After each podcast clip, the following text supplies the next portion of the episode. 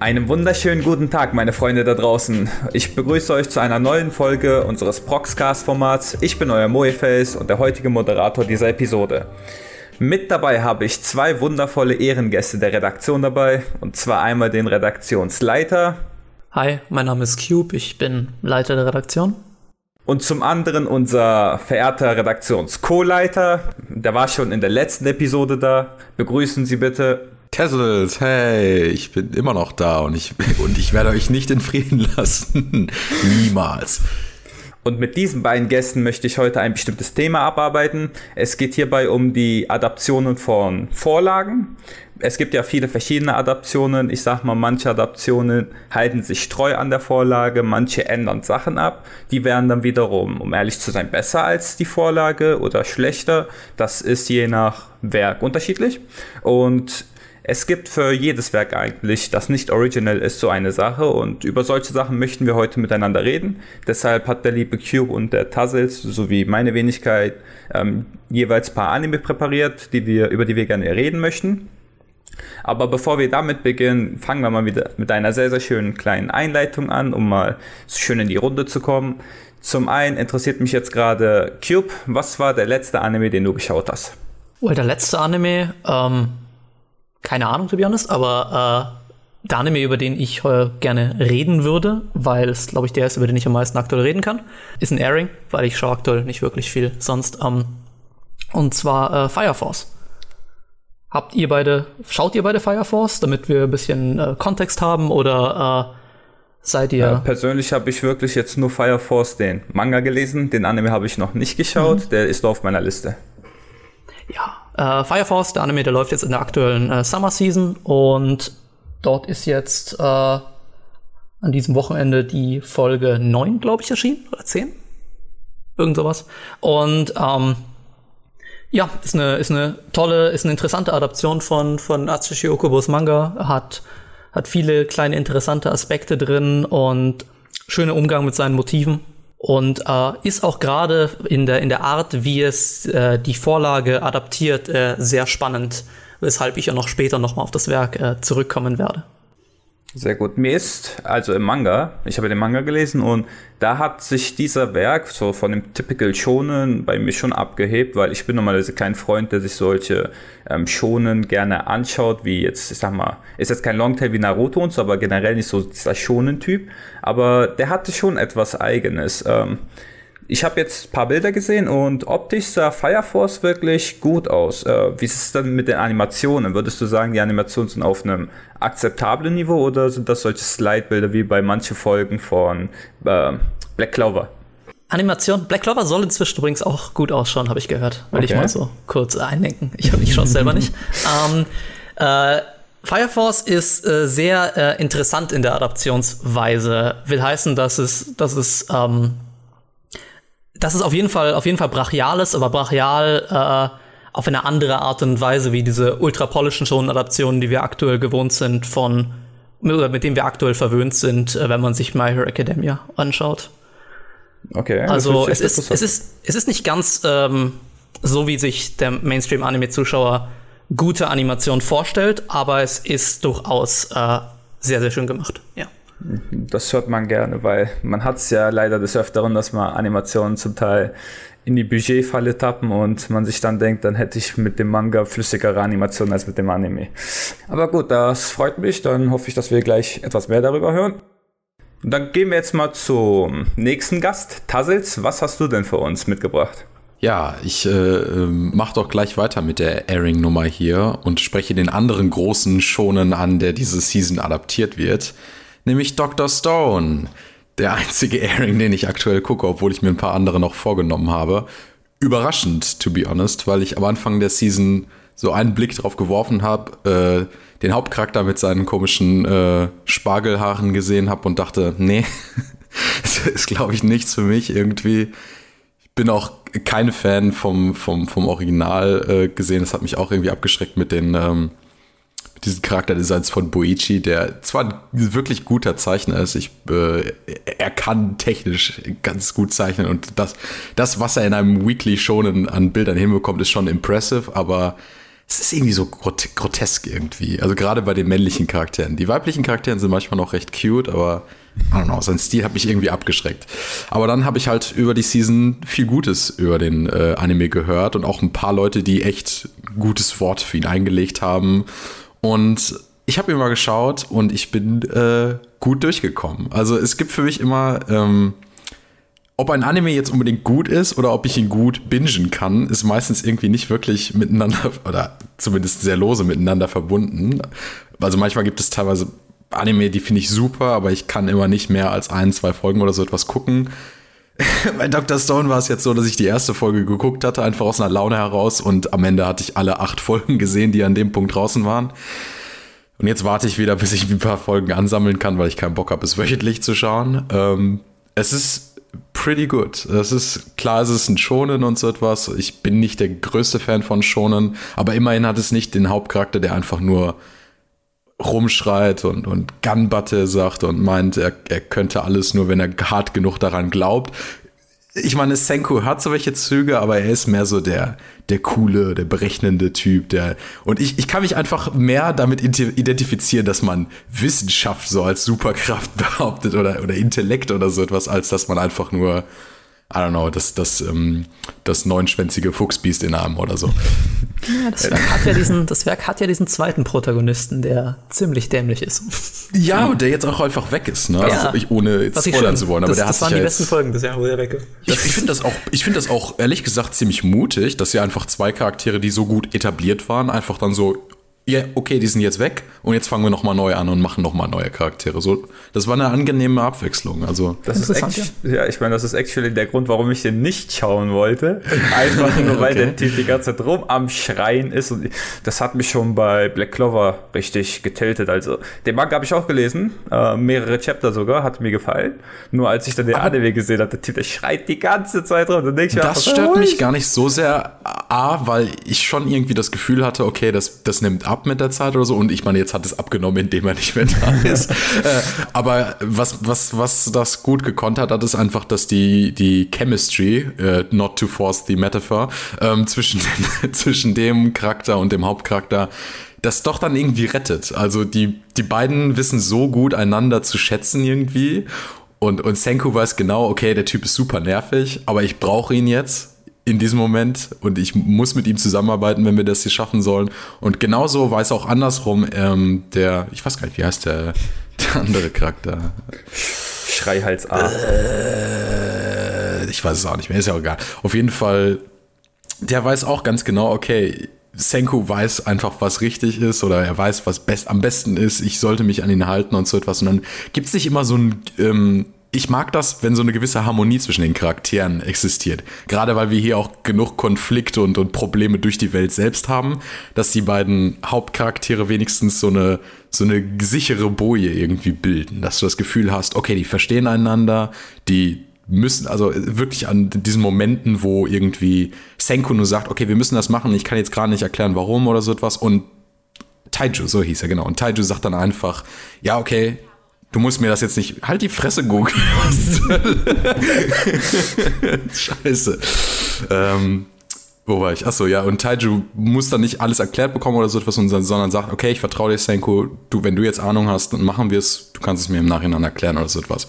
Und äh, ich finde das cool. Auch gerade, dass der Hauptcharakter sich durchsetzen kann, er durch seine ich weiß nicht, ich will jetzt nicht sagen charmante Art, aber durch seine, einfach durch seinen Charakter irgendwie bei anderen Leuten durchsetzen kann und er weiß, okay, wenn ich jetzt logisch darüber nachdenke, wenn ich das Ganze irgendwie jetzt hier in so ein System mache und wenn ich das und das und das versuche, dann kann ich zu meinem Ziel kommen. Es ist so ein sehr strukturierter Ansatz, auch wie jetzt, ohne jetzt zu viel zu spoilern, aber in dem Teil, wo dann Taiju weg ist, wo er dann versucht, eben an diese, dieses Dorf mit anderen Leuten heranzukommen und er sieht, okay, ist schwer da reinzukommen, ist schwer die Leute davon zu überzeugen, was mein Plan ist oder so etwas. Aber dann nimmt er sich halt einen von denen raus, ne, diesen Chrome, und sagt, okay, wie kann ich ihn ausnutzen? Ich merke, der Typ ist schon auf meiner Seite, aber jetzt muss ich irgendwie noch so das, den, den Spark in ihm finden und ihn davon überzeugen, dass mein Plan der richtige ist. Und er geht da sehr einfach, das ist so, so was Harmonisches zu sehen, wie seine Pläne dann sie sich so ausarbeiten. Die müssen zwar nicht immer hundertprozentig funktionieren, aber es, es ist so ein, so satisfying zu sehen, wie er daran arbeitet. Das gefällt mir. Ja, das hat sonst, was habt ihr noch zu sagen? Ich, ihr habt beide gesehen, oder? Äh, oder ich habe den nicht gesehen. Wie gesagt, ich habe ein paar so. Videos gesehen, wo der die ganze rumgeschrien hat, aber der ist auch auf noch, der ist auch noch auf meiner Liste, nachdem ich gehört habe, was für ein Dorf das sein soll. Da wollen wir natürlich uh, Und in dem Dorf. Die, die, Mädels in dem Dorf, glaub mal, ey, ne? ich mein, ich, das was für dich mal. Ja, ich weiß, ich wollte es natürlich nicht nur wegen dem Dorf schauen, ne, aber so der Typ verschwindet, ein Dorf kommt und da ist was Schönes in dem Dorf. Also hat auf jeden Fall mich überzeugt. Ähm, war das alles, was du dazu sagen wolltest?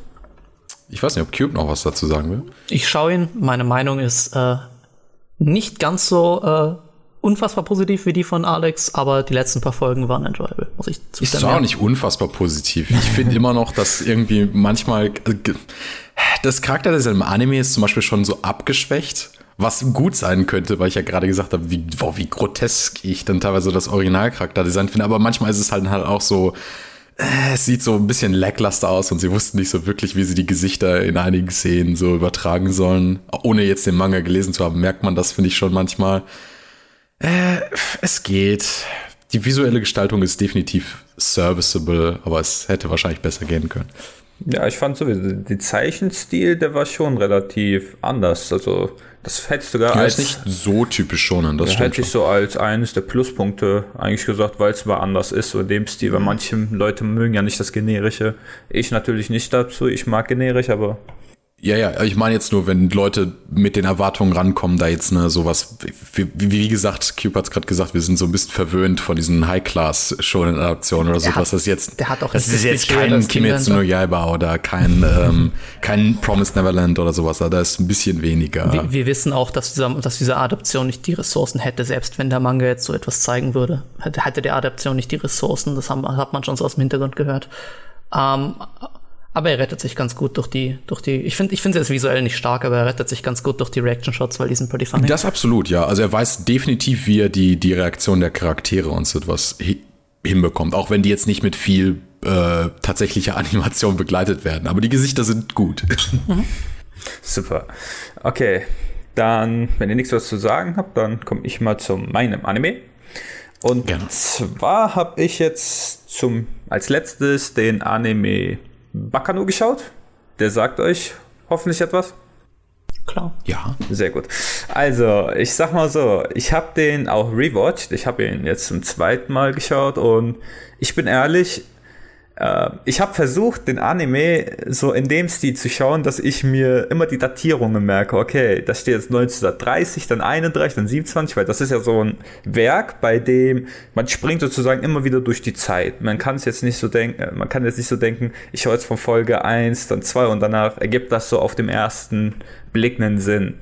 Das, das, das ist das Krasse in dem Anime. Also ich habe es versucht halt mit den Datierungen zu schauen und es hat mich einfach nur ver, äh, verwirrt bis zum geht nicht mehr. Ich habe keine Ahnung, war etwas zu viel für mich. Dann habe ich mein Gehirn ausgeschaltet. Ich habe einfach nur den Anime so geschaut und irgendwie von Folge zu Folge macht der Anime immer mehr Sinn. Also ich weiß nicht, wie sie das äh, geplant haben, aber wahrscheinlich war das auch deren Plan und einfach nur, dass man sich äh, die Folgen Stück für Stück anschaut, die ganze verschiedene Zeitachsen sieht, aber am Ende ist das so, als hättest du den Anime wie jeden normalen Anime von A bis Z geschaut nur, dass das da in dem Falle nicht wirklich so ist, aber du denkst, du hast das so geschaut. Und das ist so eines der Sachen, das finde ich dort sehr, sehr, sehr, sehr geil. Also die Tatsache, dass ich jetzt den Anime jetzt wieder fertig geschaut habe und mir denke, ich hätte den Anime wie einen normalen Anime geschaut, obwohl ich am Anfang gar keine Ahnung hatte, was überhaupt abgeht. War das in Bakanim nicht so, dass da jede, dass da, das ist ja ursprünglich eine, eine Light Novel? Mhm. War das nicht so, dass da jede Novel in seiner, ihrer eigenen Zeit geschrieben hat und der Anime hat dann ein, äh, so in ihrer eigenen Zeit gespielt hat und der Anime hat dann ist dann gegangen und hat die Novels so halber durcheinander gewürfelt, um eine nonlineare Story zu erzählen. Das könnte sein. Also, um ehrlich zu sein, habe ich auch gehört, dass die Light Novel weitergehen soll als ähm, der Anime. Mhm, ich dachte eigentlich, der würde zu Ende sein mit der OVA, die dann zum Schluss noch rausgekommen ist. Aber falls es mehr dazu gibt und falls sie übersetzt sind, dann würde ich mir die sogar nur anschauen. Einfach nur, weil es so interessant war. Insbesondere, wenn das so ist, wie du jetzt gesagt hast, also falls das der Fall ist. Ich glaube, es ist so. Ich glaube, es ist so.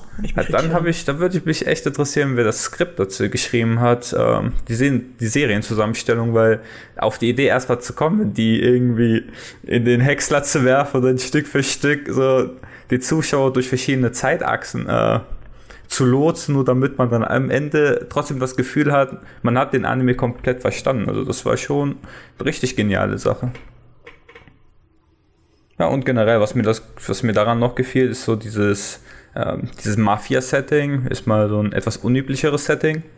Und dass es actually auch mal Romanze gab, ich sag mal, äh, ja, dass es actually mal Romanze gibt, weil in der heutigen Zeit ist es ja manchmal so, dass man Romanzen Andeutungen hat, aber es passiert nie etwas. Aber da hast du dann echt, also, so, da sind dann die Sachen etwas klarer. Und ein offenes Ende würde ich jetzt nicht sagen. Also ich war auf jeden Fall satisfied mit dem Ende. Ähm, natürlich, wenn es mehr dazu gibt, dann würde ich mir das anschauen. Aber das ist mal wieder so ein, so ein Anime, bei dem du mit dem Ende total zufrieden bist, auch wenn es jetzt äh, etwas offen ist, weil die Charaktere jeweils äh, immer noch verschiedene Möglichkeiten haben, in ihrem Leben weiterzugehen, einfach nur wegen der Tatsache, dass sie unsterblich sind.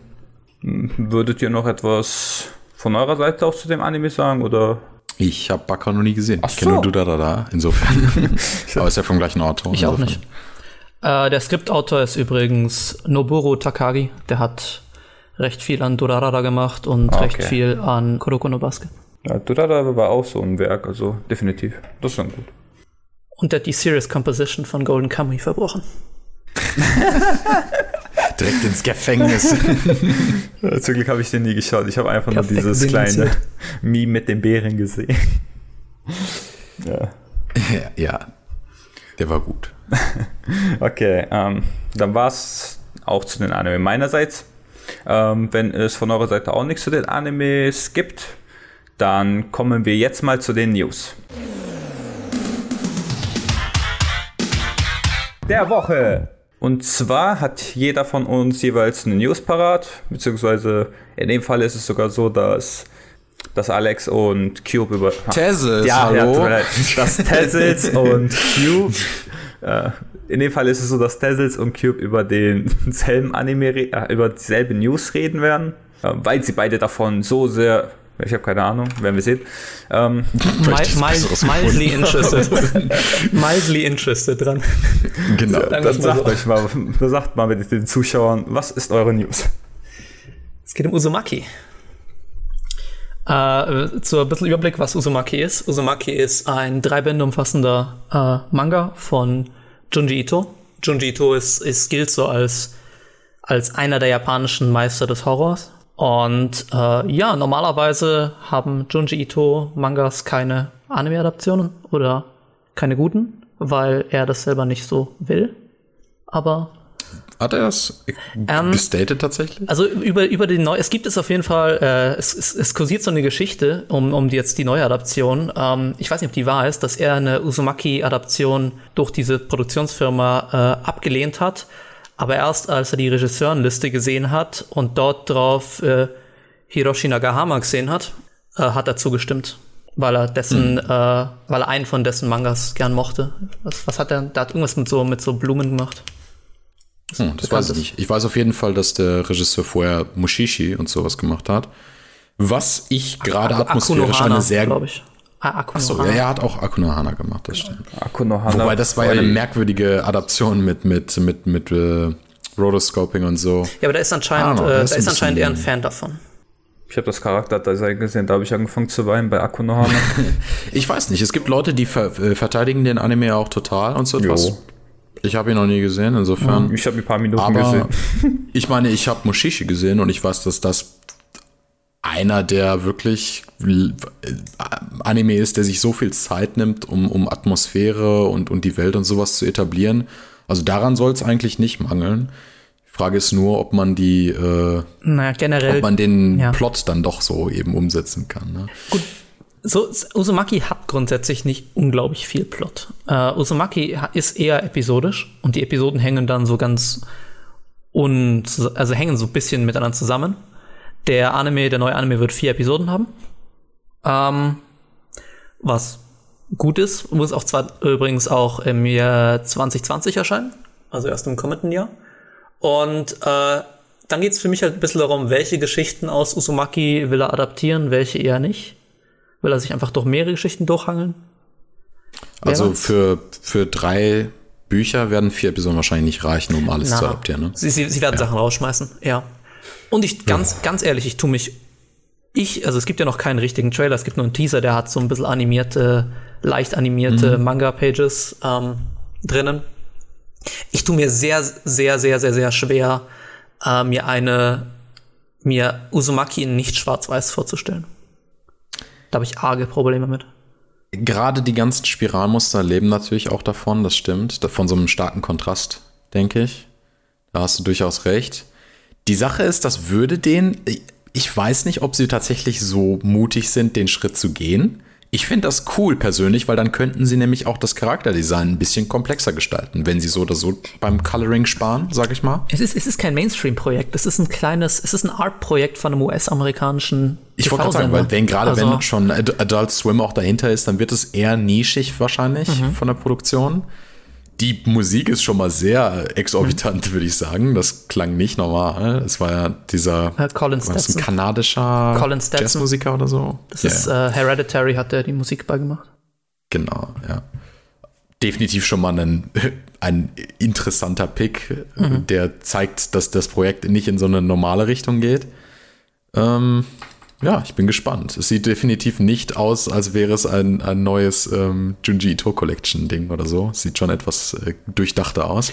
Mhm.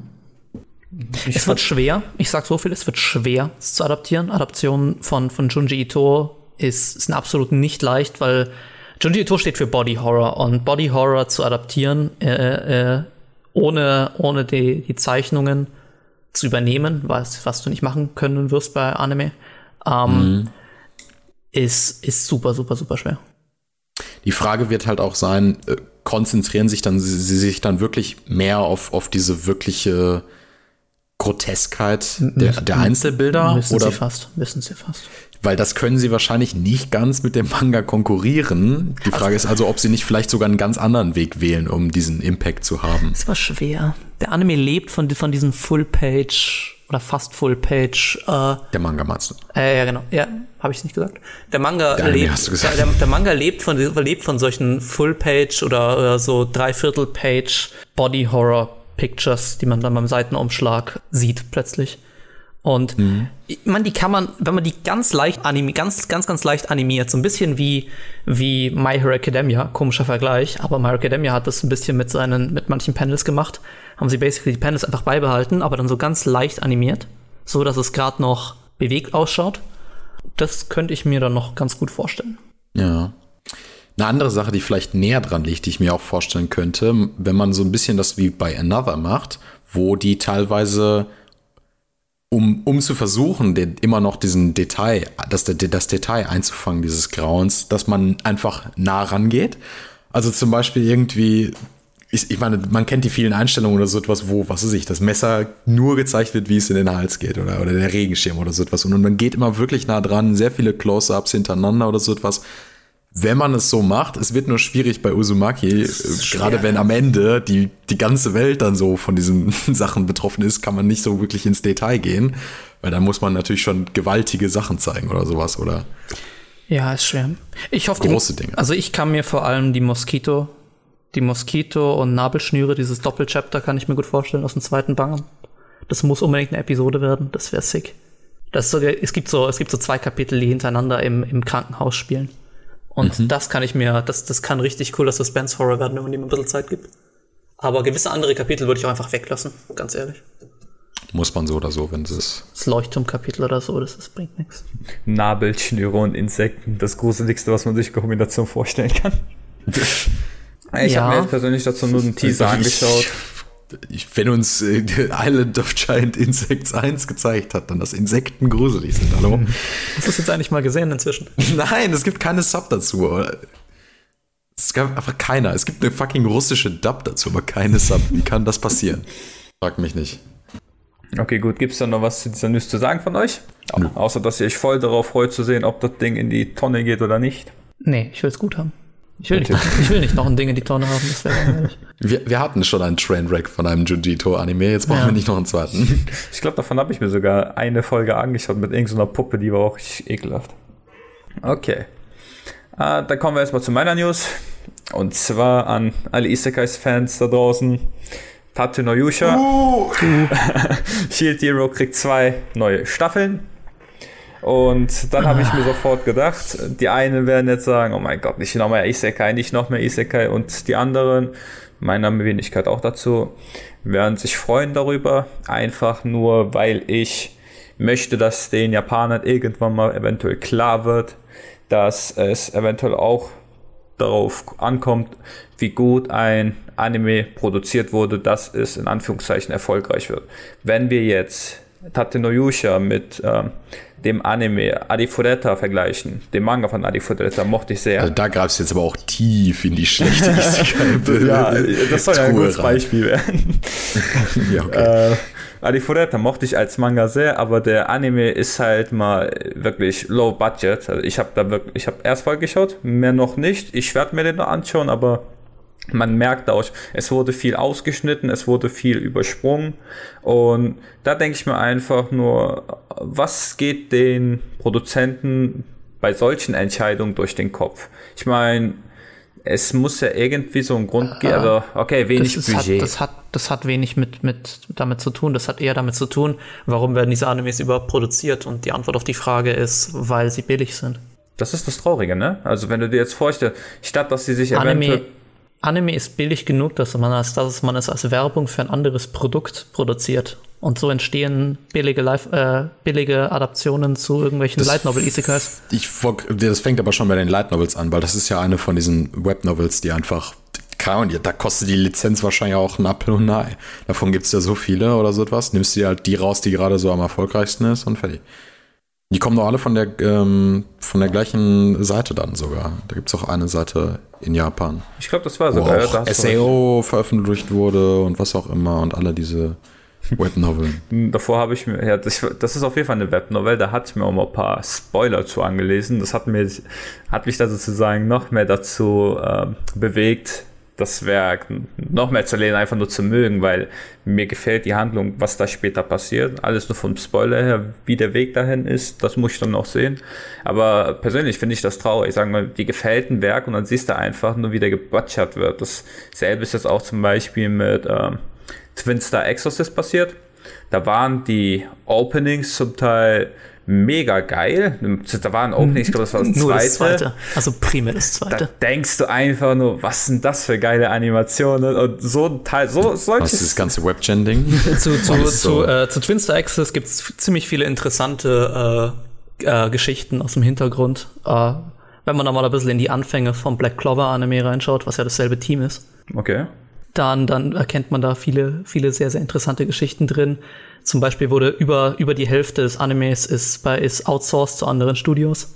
Oh, sieht man auch. Also ab ziemlich ich weiß die Hälfte. Ich glaube ab Folge 12 oder kurz vor 12, 13. Das hat nichts mit der, nicht, das hat nichts damit zu tun, welche Story, äh, wo es, wo es von der Story äh, deviated. Das hat auch damit zu tun, einfach, dass sie, dass sie teilweise, ähm, dass sie einfach komplett, dass der Staff einfach gefehlt hat. Das haben ihnen einfach die Mitarbeiter gefehlt für das.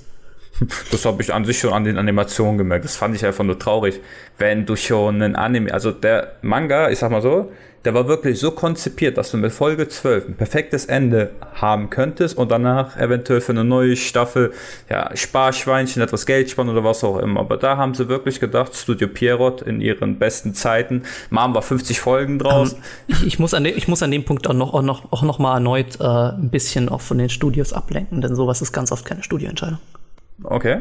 Äh. Studio Pyro steht für, so, steht für solche Longtails, aber das ist super oft keine Studioentscheidung, sondern es ist die Entscheidung vom Produktionskomitee und diese sind oft sehr entfernt von den von dem, was wirklich äh, gut ich ist. Ich möchte übrigens auch mal anmerken, äh, dass Adi Fureta erst von einem anderen Produktionsteam gemacht wurde und dann nochmal neu gemacht werden musste oder so, weil es halt nicht gut genug ja, war. Und ich will nicht wissen, was vorher entstanden das, ist, das wenn hat, das nicht gut genug war. Das habe ich sogar gelesen. Das, das war von da hat der Autor getweetet, glaube ich. Also deshalb hat es so etwas länger gedauert, dass er rauskam.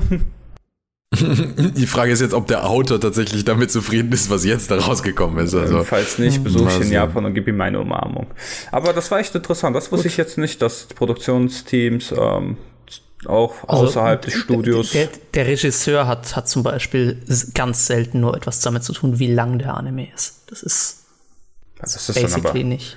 Das ja, ist kaum, Das kaum ist traurig. Sag mal, ja, das ist die, traurig. Die, die Entscheidungen werden über dem entschieden, das stimmt. Vielleicht hätte man einfach nur nicht den Manga an Pierrot dann geben sollen oder so in dem Stil. Ich weiß nicht. Also auch wenn es nichts mit dem Studio zu tun hat, aber okay. Aber ähm, was zu Shield Hero? Shield Hero, meiner Meinung nach, Produktionsweise optisch sehr schön. Story habe kenne ich nur den Manga. Ich habe die Light Novel noch nie gelesen.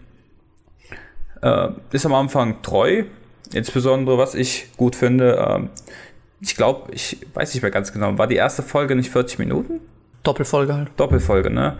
Ähm, dass die schon alleine für die Anfangsfolge halt darüber nachgedacht haben, etwas mehr ähm, Zeit zu investieren. Das alleine. Hat, hat damit nichts zu tun, die haben einfach zwei Folgen zusammengeworfen. Okay, tut mir leid. Dann alleine die Tatsache, dass sie sofort zwei Folgen hingeworfen haben, ist es eine geile Sache, weil man dann sozusagen ähm, viel besser nach, man konnte viel besser den Protagonisten verfolgen, wie der, ich sag mal, ja, es gab ja auch diese, ähm, sag du mal, diese, diese Diskussion darüber, wegen dem ja, Abbild war, der Frau. Die, war, die, war, die war super uninteressant. Ja, also ich, die ist Ich habe da was Schönes, ich habe da was Schönes, als ich für meinen, als ich für einen meiner Tose-Artikel recherchiert habe, habe ich da was, habe ich da schön viel Drama erwartet, aber es war dann letztendlich sehr enttäuschend. Da nicht. Ja, also ich habe mich, ich habe die erste Folge geschaut und ich habe mich extrem gelangweilt über die 40 Minuten, muss ich ganz ehrlich sein. Gleichermaßen. Das bricht mir jetzt. Ich war zu, ich war zu gelangweilt, um mich über irgendwas aufzuregen. Ja, ich meine, ich habe mich auch nicht aufgeregt. Für mich ist das jetzt wirklich nur das Medium Anime, aber da gab es Leute, die sich angegriffen gefühlt haben. Aber ich hatte kein Problem damit. Ich mochte, wie gesagt, den Anime alleine, weil man Isekai hatte, bei dem die Protection Value nicht aussah, als, kam, als, als käme sie aus der Tonne. Und deshalb bin ich mal froh über die zwei Staffeln. Insbesondere, weil ich mal sehen will, wie das jetzt abläuft. Eventuell wird es so wie ähm, bei Overlord, hat der auch drei Staffeln, wobei die dritte Staffel zum Teil CGI des Grauens war, würde ich sagen. Ich kenne mich mit CGI nicht wirklich so gut aus, aber da, wie die Soldaten animiert wurden. Aber da bin ich jetzt mal gespannt, ob sie jetzt wirklich die ähm, Qualität beibehalten werden oder ob sie ähm, irgendwo einsparen, weil bei zwei Staffeln auf einmal anzukündigen, ist ja auch schon ich sag mal, etwas Großes, außer dass es jetzt Splitcore. Ich glaube nicht, dass es dazu bestimmte Informationen gab, ob es jetzt Splitcore wird. Wenn es Splitcore wäre, würden sie es heutzutage tendenziell eher als eine okay. Staffel vermarkten. Ja, also zwei Staffeln auf einmal ist schon gewagt, sage ich mal so. habt ihr denn noch was über Shit zu sagen? Vielleicht könnt ihr die jetzt auch noch fertig machen, die Isekai-Fans, damit sie wie eine wütende Mob mit äh, Missgabel und Fackel rauskommen. Keine Ahnung. Ich fand es einfach nur langweilig. Der Hauptcharakter wurde so gepraised dafür, wie er so, wow, und er, jetzt rächt er sich an der Welt, die ihn bestraft hat. Für mich ist das einfach nur so ein MGTOW-Loser und ich habe keinen Bock, ihm zuzusehen. Das ist das Gegenteil von Senku. Das ist überhaupt nicht interessant. Who cares? um ehrlich zu sein, um ehrlich zu sein, kenne ich mehrere Isekais, wo die äh, Protagonisten mehr auf Rache aus sind, die besser sind, aber wer weiß, ja, wann die Isekai-Protagonisten sind generell nicht so ein Pool von guten äh, Charakteren. Insofern würde ich da jetzt nicht vergleichen wollen. Machen wir schon, machen wir schon. Okay, hast du noch was zu sagen, Jupp? Nee. Ausgezeichnet. Okay, jeder sagt, es ist boring. Was haltet ihr davon? Ist dieser Anime boring? Schreibt es unten in die Kommentare. Ähm, oh. und nachdem wir jetzt auch noch die News abgehandelt haben, kommen wir jetzt zum Hauptgericht. Und zwar kommen wir jetzt zu unserem Thementalk. Thementalk. Genau. Im heutigen Thementalk werden wir, wie schon am Anfang gesagt, über Adaptionen reden. Dafür haben der gute Tazzles und der Cube ähm, jeweils einen, beziehungsweise der Cube sogar mehrere Anime vorbereitet. Ich habe auch einen Anime vorbereitet und da beginnen wir erstmal mit dir, Tazzles. Welchen Anime hast du vorbereitet und wieso? Tja, wir wollen ja mal positiv beginnen, weil ich glaube, ihr werdet gleich noch genug negative Beispiele für Adaptionen rausholen. Deswegen rede ich gerne über die beste Anime-Adaption, die ich kenne, nämlich der schöne Manga Nichijo. Ah. so eine perfekte und, und vollendete äh, Adaption. Und mit vollendet meine ich nicht vollendet, weil der Manga noch weitergeht, aber, you know. ja, hat sich, hat sich leider finanziell nicht gelohnt. Insofern ist sie vielleicht äh, nicht so perfekt, die Adaption, wie ich denke. Weil die, die perfekte Adaption wäre vielleicht noch finanziell erfolgreich gewesen. Aber was das Künstlerische angeht, ist das wirklich Höchstleistung. Denn der Manga an sich ist, ist gut. Ist ein sehr guter Sketch-Comedy-Manga. Vielleicht sogar einer der besten. I don't know. So viele habe ich nicht gelesen, to be honest.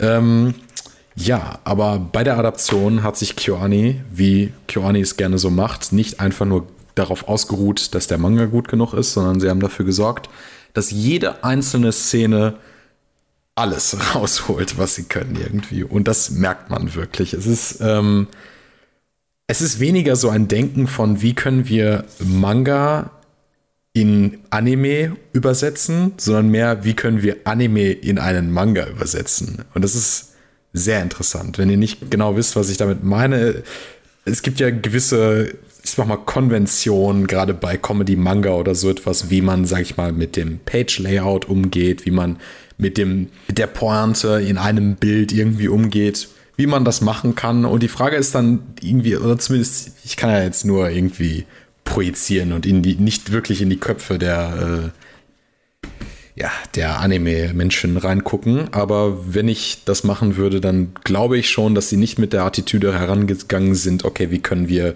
diese, diese Pages und diese einzelnen Bilder möglichst gut in Animation übersetzen, sondern wie können wir Animation übersetzen, um den Joke einfach noch besser zu machen. Also ich, man hat so sehr konzeptuell daran gedacht. Wenn ich hier einige von den Jokes durchgehe, die sind, die sind zwar eins zu eins inhaltlich übernommen und die Pointe mag das gleiche sein oder so etwas, aber wie sie daran gehen, wie sie Bild-up gestalten, wie sie äh, Charakterisierung noch währenddessen einbauen, die im Original gar nicht mal wirklich drin war und einfach äh, das auf einem Level machen, von dem andere Comedy-Manga nur, nur feucht träumen können. Das ist wirklich atemberaubend. Also man, man, man kennt das von vielen anderen, gerade von diesen eher etwas bizarreren Manga, die dann versuchen einfach, sag ich mal, also ich vergleiche ich das jetzt mal mit sowas wie, keine Ahnung, Plastik Nesan, I Me oder so etwas oder You. Die versuchen diese ganzen, diesen ganzen Wahnsinn vielleicht eher dadurch einzufangen, dass sie einfach sehr schnell sind. Das sind jetzt alles drei natürlich Kurzanimes, die einfach unfassbar viel hintereinander machen, so im Maschinengewehrfeuer irgendwie Witze auf einen zufliegen lassen und, und die Voice Actor schreien sich alles raus, was sie äh, irgendwie aus ihrer Kehle haben und so etwas, dann müssen die Bilder auch nicht ganz so beeindruckend sein oder so etwas. Aber bei Nichijou ist man wirklich drangegangen und hat sich gedacht, okay, wir müssen nicht jeden einzelnen Moment zu einem richtigen Schenkelklopfer machen, aber wie können wir dafür sorgen, dass wenn die kommen, sie viel, viel mehr Aufbau haben, als sie überhaupt im Original haben, dass man einfach viel mehr Energie über, also vielleicht klingt das konterintuitiv, aber ein bisschen Energie rausnimmt an einigen Stellen, um einfach mehr Energie tatsächlich insgesamt drin zu haben. Man hat sehr viel Slice of Life im Anime, der teilweise im Manga vorkommt, aber gar nicht den gleichen Zweck im Manga erfüllt, wie er dann tatsächlich im Anime erfüllt. Also nicht nur rein produktionsmäßig oder so, um jetzt irgendwie zu sparen an den Stellen, sondern auch vom, vom Ton selbst her. Und ähm, ja, das ist so eine Adaption. Man sagt das öfter mal, dass, okay, diese Adaption oder diesen Anime hätte ich mir von keinem anderen Studio vorstellen können. Ich kenne auch ein paar andere, aber ich kenne kein Anime, bei dem das so war ist wie bei Nichijou. Ich hätte mir Nichijou nicht vorstellen können, wenn es nicht, wenn es nicht Kyoani ist, die wirklich alles da reingesetzt haben, jede einzelne Szene so zu delivern. Gut. Ich würde das eher eine, äh, ich würde es lieber in eine, eine etwas allgemeinere Richtung drücken und äh, da lässt sich das ganz, glaube ich, ganz gut mit, mit äh, Elevation through Animation benennen. Mhm. Also du, äh, der Sinn einer Adaption ist es ja eigentlich nicht, äh, ist ja nicht unbedingt das, was im Werk drin ist, äh, auf den Bildschirm zu bannen. Das ist eine, das machen das kann zwar funktionieren, aber das ist nicht, der, das ist nicht dein Ziel, wenn du eine Adaption. Ein, ein, so eine, ein, ein sicherer Weg, sondern, es umzusetzen, aber keiner, der wirklich genau. viel künstlerischen Wert hat, sondern, sondern jedes Medium, vor allem ein, ein Medium, was mehr Kanäle hat, mit, mit, äh, mit gesetztem Pacing und äh, und äh, audiovisual äh, und noch einem Audiofaktor dazu, weil ja Manga ein, ein, ein rein visuelles Medium ist und äh, Anime ein audiovisuelles Medium. Oh, über um, den ähm, Soundtrack könnte ich auch genau. viel reden. Und da, da geht es eben halt auch darum, dass du eben dann auch die, die Vorteile dieses, dieses äh, anderen äh, Mediums durchaus äh, in Szene setzt. Und gewiss, ich, ich, ich habe Nijijo teilweise gesehen und äh, mhm. durchaus die Jokes, die so sind im Anime, die lassen die wären im Manga so zu recht großen Teilen nicht unbedingt machbar in der Form. Also es nutzt, es nutzt, es nutzt wirklich die, die äh, Vorteile des Mediums aus. Genau, also ich meine, die Sachen, die Sache ist, die, die Jokes sind größtenteils halt im Manga, aber sie funktionieren ja. da halt wirklich anders. Es sind Form, zwar ja. die gleichen Jokes, aber sie wurden halt umfunktioniert. Sie wurden nicht einfach nur gesagt, okay, äh, wie setzen wir die gleichen Jokes in Animation um, sondern wie nutzen wir dieses Konzept eines Witzes, mhm. um es in Animation umzusetzen oder ja zu adaptieren, for the lack of a better word. So. Elevation through Animation ist, ist, ist mir, oder Elevation through Adaptation ist mir eines der, für mich eines der wichtigsten Konzepte äh, hinter, hinter einer Adaption. Denn viele Leute glauben, dass der Sinn einer Adaption ist, ein, ein gewisses Werk zu nehmen, das einfach in ein anderes Medium zu transportieren. Aber das, so funktioniert das nicht. Das ist, bringt, das bringt einem dann nicht wirklich viel, außer dass man halt eine andere Version von etwas hat, was man eh schon kennt. Stattdessen sollte, sollten sich lieber Gedanken gemacht werden, was kann man auf dem Weg da in dieses andere Medium denn damit machen? Soll ich das gleich zu meinen Punkten überleiten? Oder? Ich wollte eigentlich so, noch was dazu was sagen? sagen? nur. Oder wollen wir ähm, was sagen zu Nichija? Äh, nicht zu Nichija, aber zu deinen Evaluation. Wie war's? Evaluation through Animation? Uh, ele Elevation through Adaptation.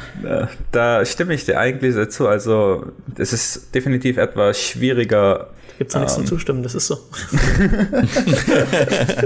Ähm, wenn man das Spiel, man hat es ja immer wieder die Fälle, man hat eine, Light, eine Animation zu einer Light Novel und dann sagt man, boah, das wurde ausgelassen oder das wurde ausgelassen. Nur es ist halt schwierig, ähm, das eins zu eins dort hin zu übertragen, so in dem Stil.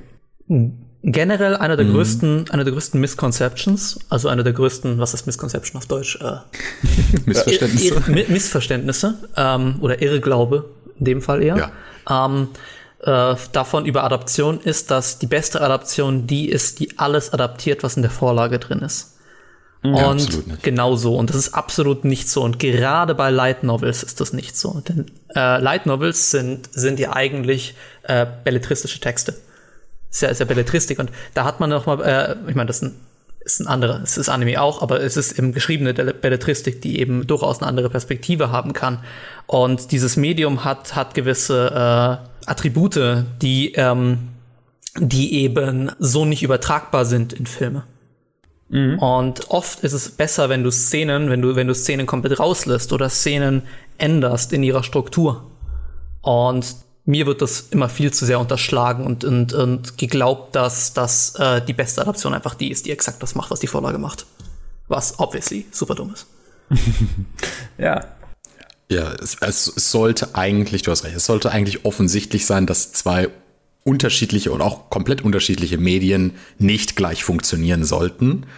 Und das, was in einem Manga funktioniert, Manga und Anime sind vielleicht, sage ich mal, sogar noch ähnlich genug, dass man das nicht sehen, nicht, dass, dass man das nicht so sehen würde, aber gerade wenn man dann über das, über das, die Achillesferse der Anime-Industrie, nämlich Videospieladaption oder so etwas redet, dann merkt man schon, das, das geht nicht so. Du musst wirklich was anderes machen irgendwie. Also, ja, das sind natürlich. zwei so unterschiedliche Medien, dass du einfach nicht eins zu eins adaptieren kannst. Okay, dann haben wir jetzt alle mal was fürs Leben gelernt und zwar, wie es mit Elevation Through Adaptation oder wie das Ding heißt. Mhm. Perfekt, wieder. Und In diese dann, die schöne Theorie geht es jetzt noch ein bisschen mehr rein. Natürlich, toll. und deshalb ja. haben wir auch Cube direkt nach Alex, äh, nach Tassels, weil ich sofort wusste, dass Cube damit einen drauflegen würde. Ich hab's gerochen und jetzt, Cube, bitte du und deine Anime. Ich liebe theoretische äh, äh, Konzepte, was sowas angeht. Ähm, ich persönlich äh, trenne Adaptionen ganz gerne oder das Konzept der Adaption ganz gerne in, in, äh, in zwei verschiedene Aspekte, die oft so zusammengeworfen werden, nämlich erstmal die Adaption des Werkes an sich, also die Adaption eines, eines Manga-Werkes in ein Anime-Werk zum Beispiel und dann die Adaption einer bestimmten Sequenz aus einem Manga in eine be bestimmte Sequenz aus einem Anime. Denn dort lassen sich nochmal äh, gravierendere Unterschiede kennen. Grundsätzlich ist nämlich äh, bereits schon die, die, haben wir bereits schon strukturelle Unterschiede zwischen, zwischen äh, Mangas und äh, Animes. Oft. Mangas äh, haben, sind, sind meistens von der Länge her open-ended. Mangas haben keine gewisse, haben keine gewisse Zeit, die sie adaptieren müssen. Mangas haben teilweise freie Seitenanzahl für Kapitel, denen sie nachgehen können und können auch ihre Kapitel deutlich äh, freier enden und wieder beginnen, als es bei Animes der Fall ist. Und dies alles trägt mich weiter zu einem Beispiel, zu einem von, von durchaus einigen Beispielen, wo die Adaption dann halt dann doch von der Vorlage abgewichen ist, nämlich die erste Staffel von Tokyo Ghoul. Habt ihr diese gesehen, damit ich so ein bisschen Überblick Hab habe? Ja, aber nicht den Manga gelesen. Manga gelesen und gesehen. Generell ist die erste Staffel von Tokyo Ghoul anders als die Vorlage und wird dafür oft miss missbilligend betrachtet, wenn ich das mal so, so ausdrücken äh, kann. Ähm, dann, man muss aber, um zu verstehen, warum die Adaption warum die erste Staffel von Tokyo Ghoul so ist, wie sie ist, muss man äh, verstehen, was überhaupt probiert wurde bei der ersten Staffel. Vor einer Herausforderung dort äh, der Regisseur Shuhei Morita stand. Und zwar der Herausforderung, sieben Bände zu adaptieren in nur zwölf Folgen. Das ist obviously zu viel. Das schafft man nicht.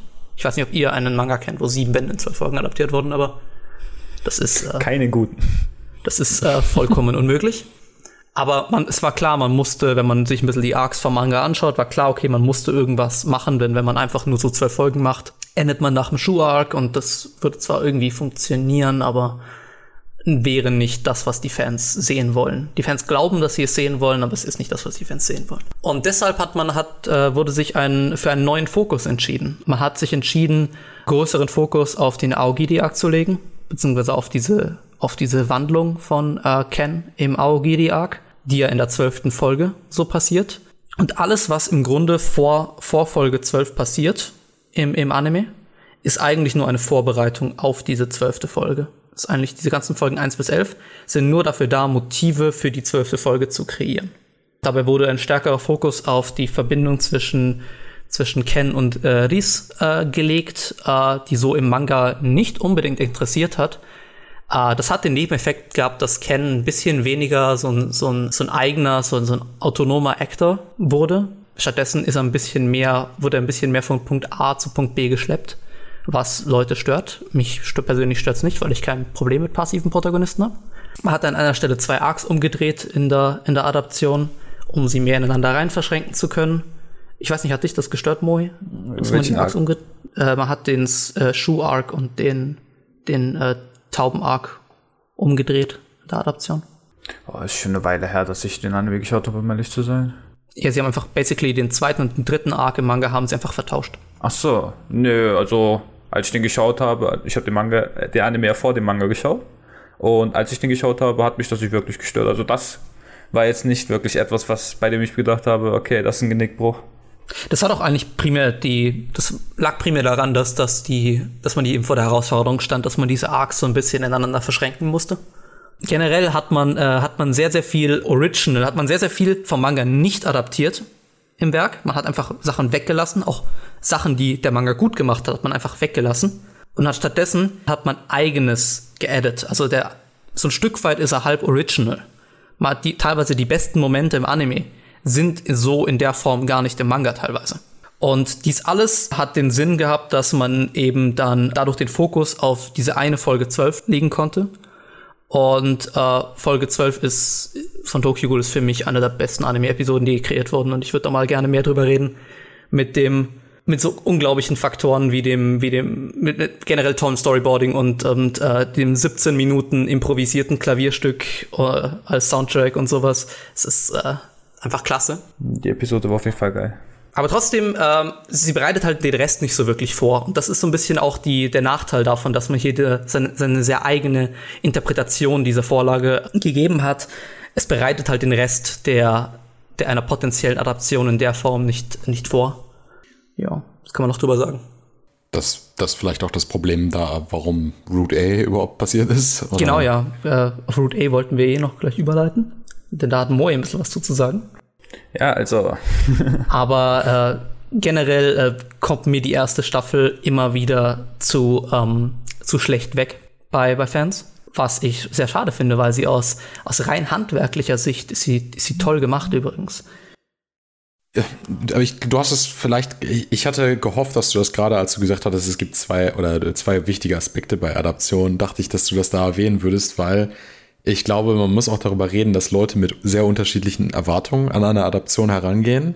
Nämlich, ich kenne viele Leute, die mhm. gehen mit der Erwartung an eine Adaption ran, dass es einfach treu ist. Dass es eine, eine treue das, Adaption das ist. Das ich wollte über die zweite Art auf jeden also mit, mit Arten meinte ich übrigens nicht Arten, sondern ich meinte eher zwei, zwei Sichtweisen auf den Begriff Adaption. Ja, ja, ich verstehe um, ähm, schon, aber ich. Aber durchaus dachte, ja. Äh, genau, das ist, das ist der ganze Punkt bei, bei, bei Tokyo Adaption. Die Leute hat, hat primär gestört, dass es anders ist, haben dabei aber nicht erkannt, dass das anders, dass, dass die Art, wie es anders ist, at least meiner Meinung nach toll ist. Ich muss zugeben, ich liebe die erste Staffel von Tokyo Ghoul. Sie ist äh, ziemlich genial in, in, in ihrer ganzen Art und Weise. Sie ist ziemlich genial, wie es die Motive aufbaut, wie sie, wie sie die teilweise Kampfchoreografien, Motive für später bilden und so etwas. Das hat, das hat einiges an, äh, an Qualität. Und äh, mir kommt äh, das immer zu schlecht weg, leider. Ja, also da ich die Tokyo Ghoul Re-Staffel ja noch nicht geschaut habe, äh, nur Tokyo Ghoul und Tokyo Ghoul Route A, Re kommt noch, äh, kann ich auf jeden Fall ja, ich habe so das gleiche Gefühl bei der ersten Staffel. Also, wie gesagt, eventuell könnte es daran liegen, dass ich der Anime zuerst geschaut habe, aber ich war damals schon halt alleine an den, aufgrund der OSTs, die zu bestimmten Szenen kamen, äh, die haben mich sehr, sehr überzeugt und äh, die, allein die Entwicklung bis zur zwölften Folge, also die zwölf, was, was auch noch in der zwölften Folge passiert, so, man konnte die Emotionen, mhm. da, da, auch noch Props an die Synchronsprecher, also man konnte die Emotionen definitiv richtig nachvollziehen. Und die erste Staffel persönlich fand ich auch mega geil. Ähm, wenn du nicht mehr zur ersten Staffel zu sagen hast, dann gehen wir gerne zur zweiten Staffel weiter. Gerne. Und zwar, da, nach der ersten Staffel habe ich den Manga gebinge readet oder read, keine Ahnung, wie man das nennt. Auf jeden Fall habe ich es konsumiert bis zum geht nicht mehr und ich habe den Manga ab dem Punkt mega geliebt. Einfach nur, weil man die äh, Entwicklung von Kaneki und den Nebencharakteren wie äh, Bancho oder äh, die kleinen Mädchen, das Namen ich, Namen ich das vergessen habe, Hide. Hinami. Hinami. So, man hat sozusagen die Entwicklung von denen gesehen, weil ähm, es wurde darauf der Fokus gelegt, sozusagen auf Kaneki mhm. und die, seine Freunde, seine Gruppe. Und ja, was macht Root A? Die denken sich einfach, weg mit dem Manga fürs Erste. Die, die, und die Frage ist immer, die Frage, ich, ich will nicht gleich intervenieren, bevor du was komplett ja. Falsches sagst. Die Frage ist nämlich, wer hat sich das gedacht? Das ist ja das. Also wer hat, ich habe ein um, paar Theorien gehört, dass es der Autor es, sein es, könnte. Es, es, ist der Autor. Also äh, Sui Ishida hat, äh, hat äh, für, dadurch, dass eben die erste Staffel recht stark geändert wurde und dadurch gewisse Sachen, die in der zweiten Staffel wichtig sind, nicht aufgebaut wurden in der ersten Staffel, hat Suishida ein, ein äh, 300 Seiten äh, Storyboard für die zweite Staffel geschrieben, wo dann eben auch diese, diese bisschen anderer, dieser bisschen andere Weg neben dem Manga bereitgestellt wurde, den Weg, wo, wo Ken in den, in den Phönixbaum eintritt und so etwas. Mhm. Leider hat dies aber nicht so ganz geklappt äh, in, der, in der Produktion. So viel sage ich mal. Also schon wieder an der Produktion, alles liegt an der Produktion. Es, es, hat vor allem, es hat vor allem, nach dem, was man hört, so daran gelegen, dass, äh, dass sie viel zu wenig Zeit hatten. Das ist, ich meine, Zeit, ja. Zeitmangel, Ressourcenmangel und dadurch konnten viele Seiten, äh, dadurch konnten viel aus dem Storyboard nicht, nicht umgesetzt werden und man hat dann letztendlich einen, einen sich für einen seltsamen Mittelweg zwischen dem Storyboard und dem, dem Manga entschieden. Ja, es gab manche. Ähm, ja. Das Einzige, was man wirklich aus dem Storyboard übernommen hat, war das Ende. Ja, also ich sag mal so, mir, für mich, also wie gesagt, die erste Staffel, die mochte ich noch. Aber die zweite Staffel, die war für mich persönlich wirklich so ein Genickbruch. Also da, die zweite Staffel hat mir vom Anfang bis zum, die paar letzten Minuten des Endes und paar bestimmte Szenen im Anime fand ich noch einigermaßen gut, weil sie auch sozusagen mhm. wie im Manga waren. Es wurden noch ein paar Kämpfe übernommen, aber generell alleine der Weg, der, man hat gesagt, eventuell wollte der einfach mal zeigen, wie sozusagen vom, von der Blickrichtung von Aogiri. Aber das, gar nichts davon hat mir persönlich gefallen. Also das war jetzt wirklich so eines der Adaptionen, bei dem ich mir einfach nur gedacht habe, für mich persönlich grauenhaft. Also ich mochte das gar nicht. Auch wenn sie das kaum Zeit das ist das Problem, Das ist das Problem von, von davon, wenn du Original gehst und wenn du dann so etwas, wenn du dann, wenn du dann, äh, also generell ist es ein Problem auch mit, es, Root A hat sehr viele Probleme, die die äh, Original Anime Problemen gleichen. Und zwar, äh, du hast gute Idee, du hast irgendwie gute Ideen mal an einem gewissen Punkt. Hm. Und dann äh, kommt die äh, Realität einer Produktion eines, eines Animes und macht dir einen Strich durch die Rechnung. Ähm, man hat sich dann letztendlich für einen Mittelweg entschieden, der sehr schade war.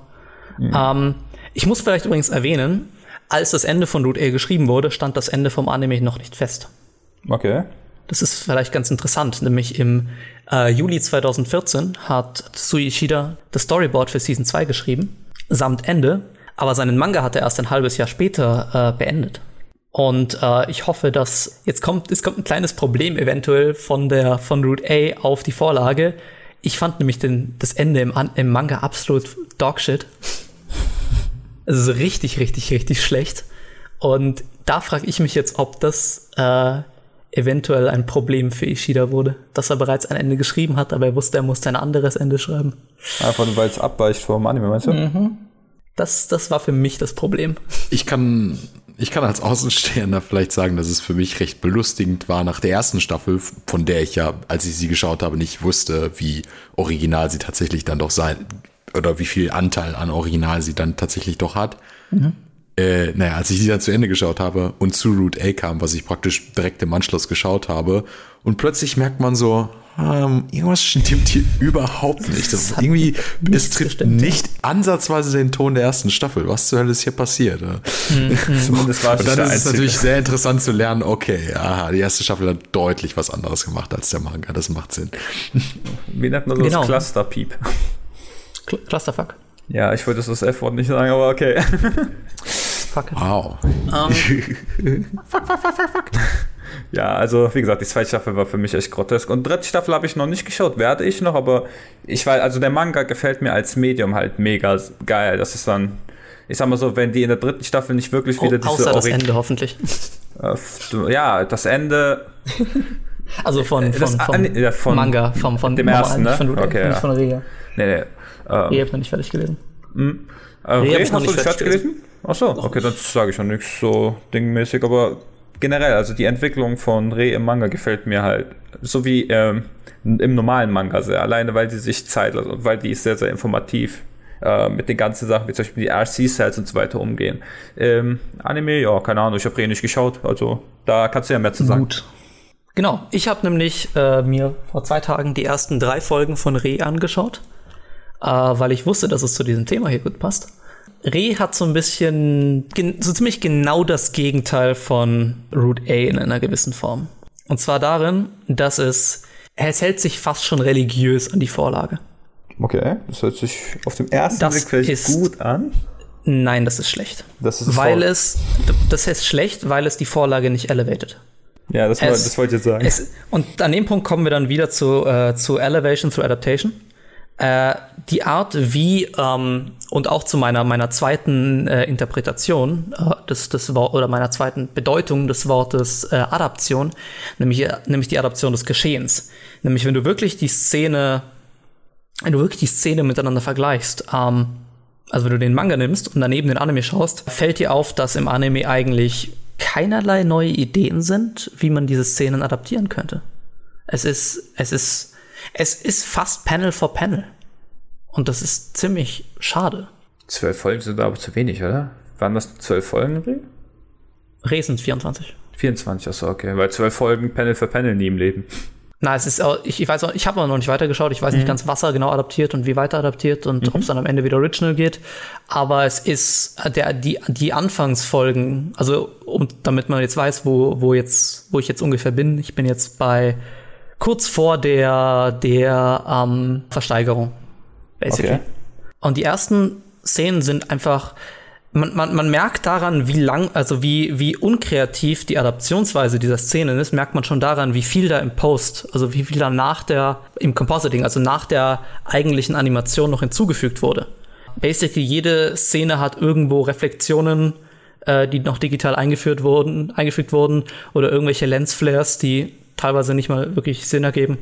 Und wenn man die wegnehmen würde, wäre es eine sehr, sehr äh, langweilige äh, Adaption dieser, dieser Vorlage. Uh, und das ist einfach ein gutes Beispiel dafür, dass, dass an dieser Stelle einfach nicht wirklich versucht wurde, das Geschehen bei der Übertragung von einem Medium in das andere auf eine neue Ebene zu heben. Hm.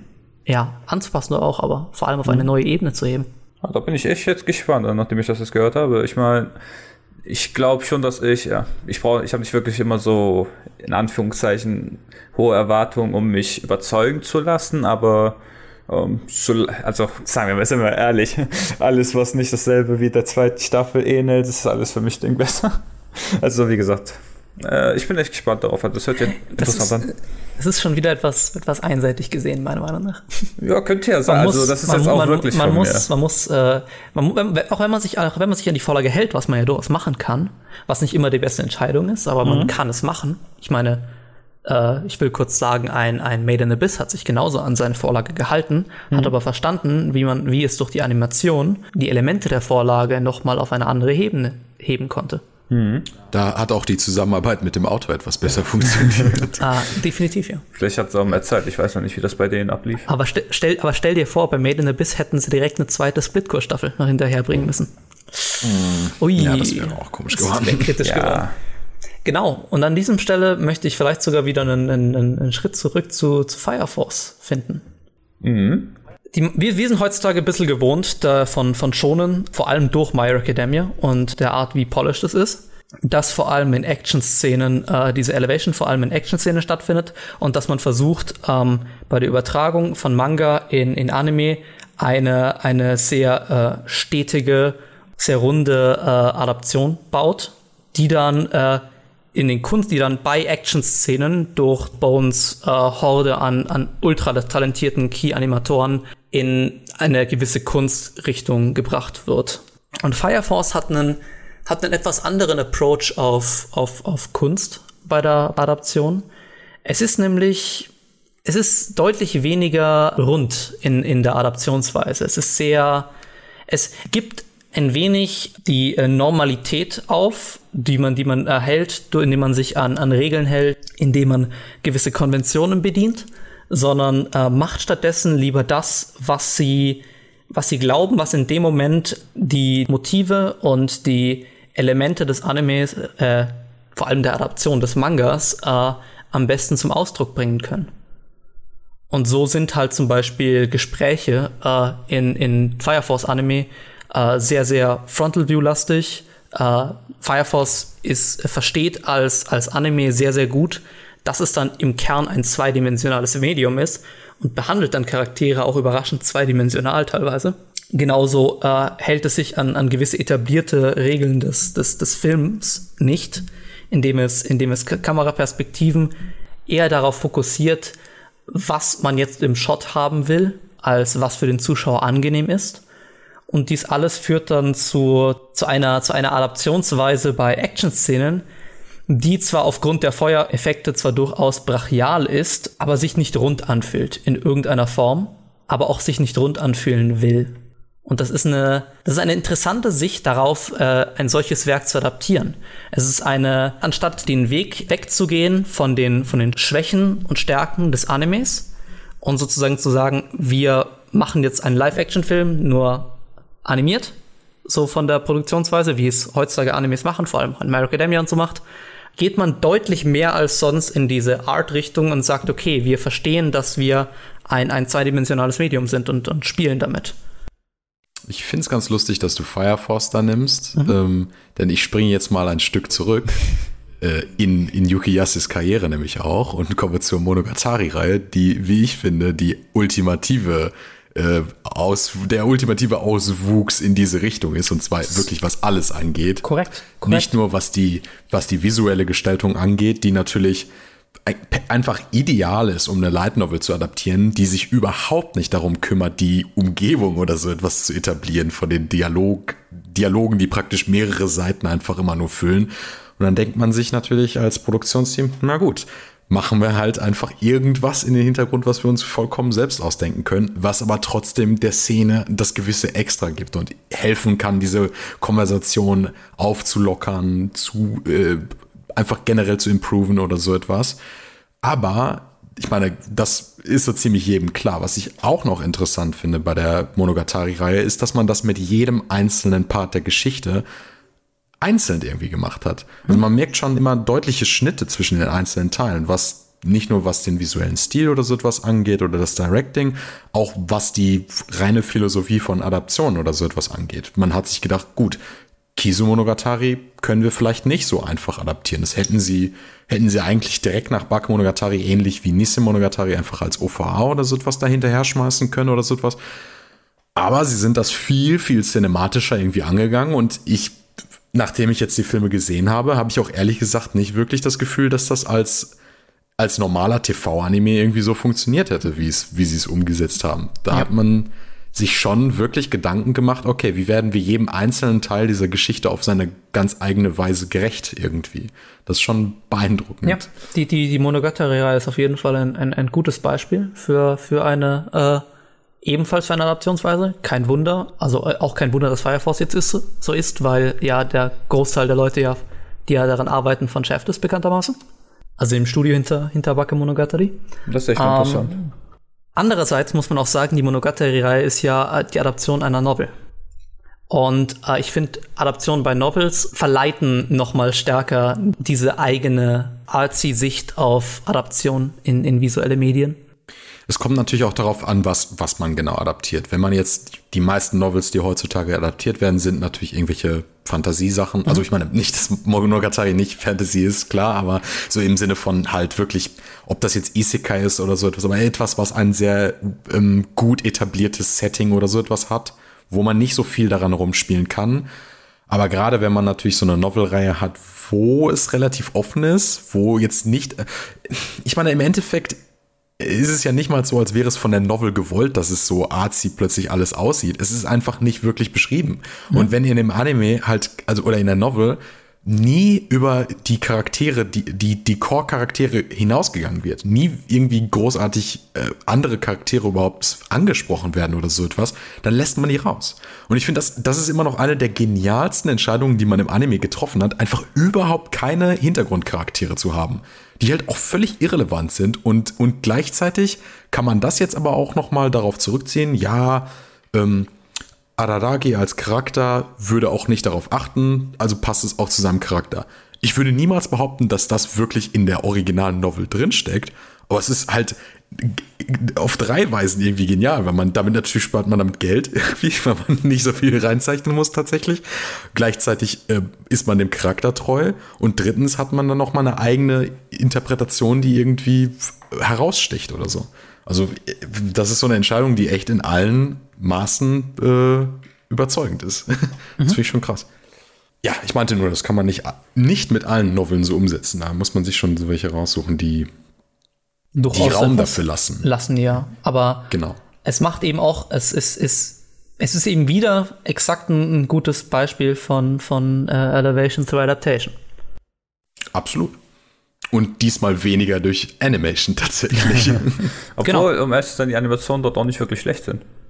Also wenn es hm. Animation... In Kiso, in, in Kiso ist einiges an Zeugs drin, aber, aber mhm. an den TV-Anime ist es jetzt nicht so... Ich finde es lustig, dass die manchmal so herangezogen werden, wo Leute sagen, wow, und die sehen auch toll aus. Und ich so, denke mir so, ich meine, die haben einen wirklich interessanten Stil und, und die, die Shot-Composition ist, ist genial, aber es ist nicht wirklich überdurchschnittlich produziert. Eher sehr genau. unterdurchschnittlich, würde ich sagen. Wahrscheinlich ist das Stil einfach Was es aber auch nicht sein muss. Ja, absolut. Der Stil ist direkt eingängig und total... Ähm, wie würde man das sagen, ähm, ein Looker halt, ohne wirklich technisch beeindruckend zu sein, sagt man. Mhm. Mhm. Ja, so. War das denn jetzt alles, was du über. Ähm, ich, äh, du hattest vorher noch was, also Cube, du hattest vorher noch was angesprochen, was ich ein bisschen auf äh, Nichijou auch zurückbeziehen kann, nämlich, ähm, dass man ja meistens davon ausgeht, dass die Actionsequenzen das sind, wo man in der Adaption wirklich glänzen kann. Und Actionsequenzen und die und halt äh, halt gewisse emotionale Momente, die halt so Single, die halt so Single Panel sind in Mangas. Äh, da kann man viel mit Animation machen, finde ich. Genau. Und ähm, was ich jetzt finde, was nämlich an Nichijou immer so ein bisschen zu kurz gesehen wird, ist klar, jeder kennt kennt den Anime dafür, dass sie, wenn was richtig Explosives stattfindet, dann delivern sie auch, dann ist wirklich alles da oder so etwas. Aber was man gerade in der Adaption vom Manga, äh, finde ich, äh, merkt, ist, dass der Manga sehr, sehr, sehr simpel ist. Es ist halt ein totaler Gag-Comedy-Manga. Das heißt, das der größte Unterschied in den Adaptionen ist tatsächlich eher, wie man mit den normalen Szenen, also mit den alltäglichen Szenen, mit dem Slice of Life umgeht, der viel, viel detaillierter und so richtig atmosphärisch und so in, in sich suhlend im Anime irgendwie präsentiert wird, wo man dann mal wirklich die, die ganze Stadt in seiner äh, Gänze zeigt und, und, und, und Detail beweist und so etwas, äh, wo man irgendwie die Umwelt und die Natur so richtig inszeniert. Etwas, was im Manga überhaupt nicht vorkommt, was im Endeffekt dann aber so viel mehr hilft, irgendwie, wenn du so so eine solid Foundation hast und wirklich etwas, diese gut etablierte Stadt und, und wirklich detaillierte Sachen und, und, und Kleinigkeiten und dann darin übergehst, wirklich High Impact, High Velocity Action zu inszenieren, sticht das so viel mehr heraus als in einem Manga, wo die Hälfte der Panel einfach nur einen weißen Hintergrund hat oder sowas. Hm. Ja, durchaus. Gerade bei Worldbuilding äh, lässt sich auch noch einiges, äh, finde ja. ich, lässt sich auch noch einiges mehr übertragen. Das ist auch ein bisschen dem geschuldet, dass es in Anime nicht so akzeptiert ist wie in Manga, einfach mal Hintergründe nicht rauszulassen oder so mhm. etwas. Aber das ist im Endeffekt dann auch ein, ein, ein Burden, der im Endeffekt ein Vorteil sein kann, wenn man will. Und, und dadurch kann sich auch, also gerade durch die Anwendung von äh, detaillierterer äh, Ausarbeitung der Umgebungen, kann man auch Atmosphäre festigen zum Beispiel. Atmosphäre etwas anders betrachten als in der, als in der Vorlage weil an dem Punkt halt Anime ist deutlich, ist deutlich klarer in der Art und Weise, wie man Atmosphäre festlegen kann als, als Manga, wo man davon teilweise davon abhängig ist, dass der, dass der Zuschauer auch die Sachen, die geschriebener Text, der atmosphärisch sein soll, auch so wahrnimmt. Und an dieser Stelle muss dann halt, kann dann auch, kann man dann auch bei einer Adaption entscheiden, dass man, dass man gewisse Elemente dann so umsetzt. War das denn alles, was du jetzt so deinem Werk erzählen wolltest. Ja. Ausgezeichnet. Dann gehen wir jetzt mal zu meinem Werk, das ich jetzt mitgebracht habe. Und zwar liebe ich es ja über Anime zu reden, aber ich versuche mich jetzt etwas kurz zu halten. Ansonsten sind wir bis morgen, beziehungsweise bis Stunde 3 dran. Ähm, ich habe einen Anime mitgebracht, der von manchen gemocht, von manchen nicht gemocht wird, wie eigentlich fast jeder Anime. Aber persönlich liebe ich den Anime und den Manga dazu, obwohl sie sich unterscheiden. Und zwar ist der Anime, den ich mitgebracht habe, Tasogare Otome X Amnesia. Oder wieder auf Englisch heißt Dusk Maiden of Amnesia. Ähm, das ist ein Werk. Also ich habe zuerst den Anime geschaut. Und nachdem ich dann den Manga geschaut ha äh, gelesen habe, habe ich mir sofort alle Bände zu Hause stehen, äh, habe ich mir sofort alle Bände gekauft und ja, das zeigt schon, wie sehr ich eigentlich das Werk liebe. Ich glaube, kennt ihr das Werk? Brauche ich eine Story-Zusammenfassung? Grob, vielleicht. Ähm, ja, also, Anime-Stuff. Genau. Unser Protagonist Teiji äh, findet ähm, im verlassenen Clubraum, äh, in dem Keller von dem verlassenen Clubraum, eine Leiche. Diese Leiche gehört einem Geistermädchen namens Yuko und gemeinsam versuchen sie dann ähm, herauszufinden, weshalb Yukos Leiche da liegt und ähm, aus welchem Grund sie verstorben ist und dem Stil. Äh, auch wenn es sich die Story jetzt so auf den ersten Blick sehr simpel anhört, gebe ich zu. Ähm, aber man sagt ja bekanntlich, der Weg ist das Ziel und dort würde ich da sogar zustimmen, weil der Weg ist meiner Meinung nach mega geil und das Ziel ist dann einfach nur noch geiler. So nehmt Stil. Und ich komme jetzt gerne mit so äh, Vergleichen zwischen Manga und Anime an, weil, ähm, weil der Anime sich ähm, vom, ich sag mal, vom Inhalt zum Teil unterscheidet, von der Art, wie er adaptiert, wie wir schon darüber geredet hatten, äh, Elevation True Adaptation, glaube ich, hieß das. Und so sagen wir mal, ähm, Manga ist es wirklich so ein Schulsetting äh, mit Klassenkameraden, Schulunterricht und was sonst noch gibt. Äh, die, diese Klassenkameraden, die haben sozusagen, auch wenn es zum Teil klein ist, ähm, einen gewissen Beitrag zum Manga. Im Anime hingegen haben die Charaktere, um die es geht, also die Hauptcharaktere, kaum Kontakt zu ihren Klassenkameraden und zum Teil, beziehungsweise alle Charaktere ähm, sind gesichtslos dort. Also alle Klassen, gar kein Klassenkamerad hat irgendein Gesicht. Und wenn man das jetzt so hört, dann trägt das ja eigentlich etwas dazu bei, es etwas äh, gruseliger zu machen, weil was ist nicht gruseliger als gesichtslose Klassenkameraden, sind wir mal ehrlich. Äh, während man dann im Anime vier Charaktere hat, die sozusagen im Rampenlicht stehen, sind dann äh, es wirkt dann so, also im Anime wirkt es so, dass diese vier Charaktere in ihrer eigenen Kuppel leben, weil du hast eigentlich, wie gesagt, auch gar keinen Kontakt zu der anderen Klasskameraden, wenn, dann nur ganz kurz. Aber ansonsten fühlt es sich wirklich an, als wären sie ganz alleine in der Schule. Im Manga ganz anders. Da hast du, äh, wie gesagt, die sind im Unterricht, die reden ab und zu mit ihren Klassenkameraden. Da wirkt es schon viel mehr so ein School-Setting. Und diese Art, wie der Anime das sozusagen umgesetzt hat, ist dann wieder so eine etwas gruselige Art, weil du bist dann so in einem, in Anführungszeichen, ist jetzt kein Horror, sagen wir mal, aber ist ja schon etwas ähm, gruseliger mit so ähm, einem verstorbenen Geist. Ist auch, die Atmosphäre ist auch wirklich so eher düster gehalten. Und da gebe ich dann Props an Silverlink. Ich weiß nicht, wer daran gearbeitet hat, aber die Sachen, die im Anime umgeändert wurden, die haben dann, auch wenn sie ähm, dafür etwas Inhalt rausgeholt haben, haben sie trotzdem dazu beigetragen, dass der Anime an, als solches äh, sehr gut zu schauen ist, äh, dass man ihn sehr gut schauen kann sozusagen. Der, ein Vergleich, den man immer nehmen könnte zwischen Anime und Manga sind die vorhandenen OSTs und Synchronsprecher. Äh, was mir bei dem Werk dann auch noch sehr gefällt, sind, ist sozusagen die Tatsache, dass man trotz ähm, dass man ohne dass der Manga es schafft, ohne Synchronsprecher gegebene Szenen denselben Impact zu verleihen, wie es der Anime tut, trotz äh, OSTs und Synchronsprecher. Ich habe mir extra aus diesem Anlass äh, die ersten paar Chapter durchgelesen wieder, einfach nur um meine Erinnerung aufzufrischen. Und im Anime und im Manga gibt es dieselbe Szene, bei der ich ab demselben Moment einfach nur eine Gänsehaut bekommen habe. Und das ist die Szene, wo der Protagonist und ähm, ein anderes Mädchen äh, im Keller herausfinden, dass Yuko eventuell nicht durch einen Unfall gestorben ist, sondern dass sie gegebenenfalls geopfert wurde. Dass ihr Tod sozusagen so eine Art Opfergabe war. Was mir besonders auch noch gefällt, ist die Weise, wie der Anime aufgebaut ist. Ich gehe jetzt mal etwas zurück, wie meine Kollegen auch eben, und gehe mal wieder zu Bakano. Dort hat man das ja, dass man am Anfang so sozusagen gar nichts versteht und am Ende alles zusammenkommt. Dort hat man es jetzt nicht so in dem Stil, weil es ist halt Folge zu Folge wirklich so, dass das in der Zukunft spielt sozusagen, dass man nicht wirklich durch Zeitachsen äh, springt, aber man hat immer diese Gerüchte, ähm, Geschichten, Horrorgeschichten, alles drum dran, die man in der Schule hört. Und während die Hauptcharaktere dann versuchen, diese Geschichten zu lösen, also herausfinden, was steckt hinter dieser Geschichte, was steckt hinter diesem Gerücht, denkt man auf dem ersten Blick, hey, okay, das hat äh, sozusagen seine ganz eigene Story, schön und gut, fertig. Aber in Wirklichkeit ist es so, dass im Manga als auch im Anime, dass diese kleinen äh, Fragmente alles kleine Puzzlestücke zu einem großen Gesamtbild sind. Als ich das dann herausgefunden habe, das war sozusagen so ein, äh, so ein richtig geiler Schock.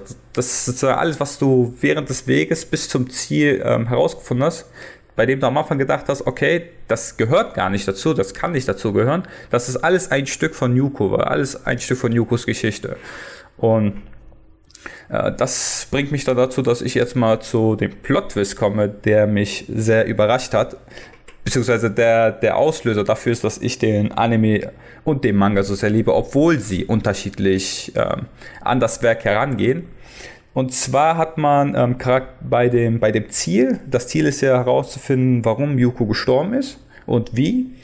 Während der Anime ein bestimmtes, äh, eine bestimmte Story verfolgt in dem Stil, äh, mit bestimmten Charakteren, die man, ich sag mal so, im Anime denkt man, was Yuko passiert ist, war eigentlich nur Unglück. Sie war zur falschen Zeit am falschen Ort und das war dann ihr Todesurteil.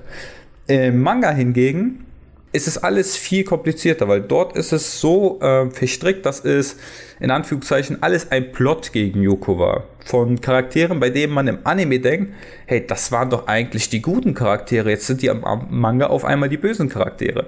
Und ich weiß nicht, ob es wirklich daran liegt, dass ich zuerst den Anime geschaut habe und danach den Manga gelesen habe, aber das war sozusagen einfach nur, ich habe den Anime jetzt mehrmals rewatcht und ich liebe den Anime immer noch genauso wie vorher, auch wenn ich den Manga auch noch mega liebe. Also für mich sind beides eigene Werke, ähm, die von einer, also ich würde nicht mal sagen, dass es eine richtig treue Adaption ist. Die, wie gesagt, die gehen denselben Weg, aber so der Inhalt von denen ist zum Teil anders und die Conclusion aber das sind Werke, die für mich trotz dieser Unterschiede beide für mich den gleichen Stellenwert haben. Auch wenn der Manga natürlich, wie eigentlich von vielen Mangas, bekannt, viel, viel ausführlicher ist, finde ich den Anime in keinem Aspekt wirklich schwächer, außer ich finde es einfach nur geiler, dass der Manga etwas weiter geht, so in dem Stil, aber so wie der Anime endet, war für mich alles perfekt. Und also wurde, also wurde bei der Adaption vom Manga in den Anime äh, reduziert, eigentlich. Genau, ja. Reduziert und abgeändert. Es gab halt, wie gesagt, die Conclusion, die wurde abgeändert, wie äh, welche Leute an ihrem Tod äh, beteiligt waren und weshalb sie daran beteiligt waren, weil im Anime, wie gesagt, war es ja mehr so äh, Unfall und im äh, Manga war es eher so, äh, nicht Unfall, sondern im Anime war es eher so zur falschen Zeit am falschen Ort und im Manga war das so ein Plot.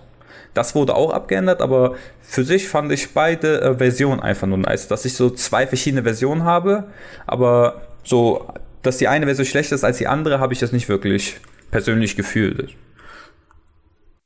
Also diese Reduzierung ist ja im Endeffekt genau das, über was ich auch in, in, ähm, in Bakemonogatari geredet habe, wo, na, wo jetzt, du hast gerade über die Charaktere in der Klasse geredet, die nicht wirklich so wichtig sind für den Plot, den man jetzt im Anime erzählen mhm. will. Also lässt man sie raus. Genau. Also, ich meine, jetzt hätte man es natürlich genauso wie bei Bakumonatari auch machen können und sie einfach gar nicht sein können oder halt auch kein Gesicht. Hm, wo hat Shin Onuma das bloß her? Hm. man könnte meinen, er hätte mal bei Schaff gearbeitet.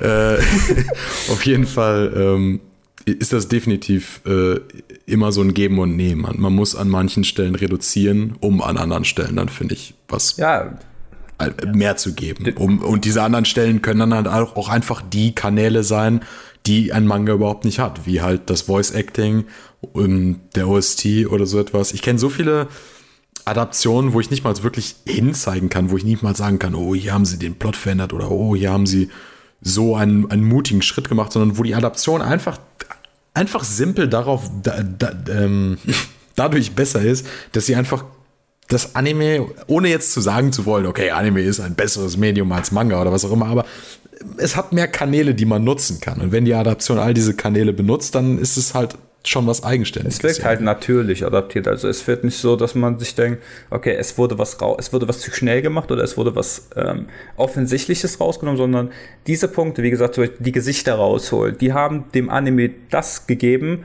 was ich jetzt sagen würde, etwas creepy, creepigere Atmosphäre, weil du siehst halt wirklich die Gesichter sind alle blank und das, das führt dann zu einer etwas düsteren Stimmung, insbesondere durch die OSTs, die ich meiner Meinung nach sehr gut finde. Ich liebe die OSTs, Insert-Songs und alles drum dran. Also, das ist so eines der Anime, bei dem ich mir denke, okay, es gab Original, es gab An Abwandlungen, aber es, war, es hat sich alles zum Positiven dadurch gewendet.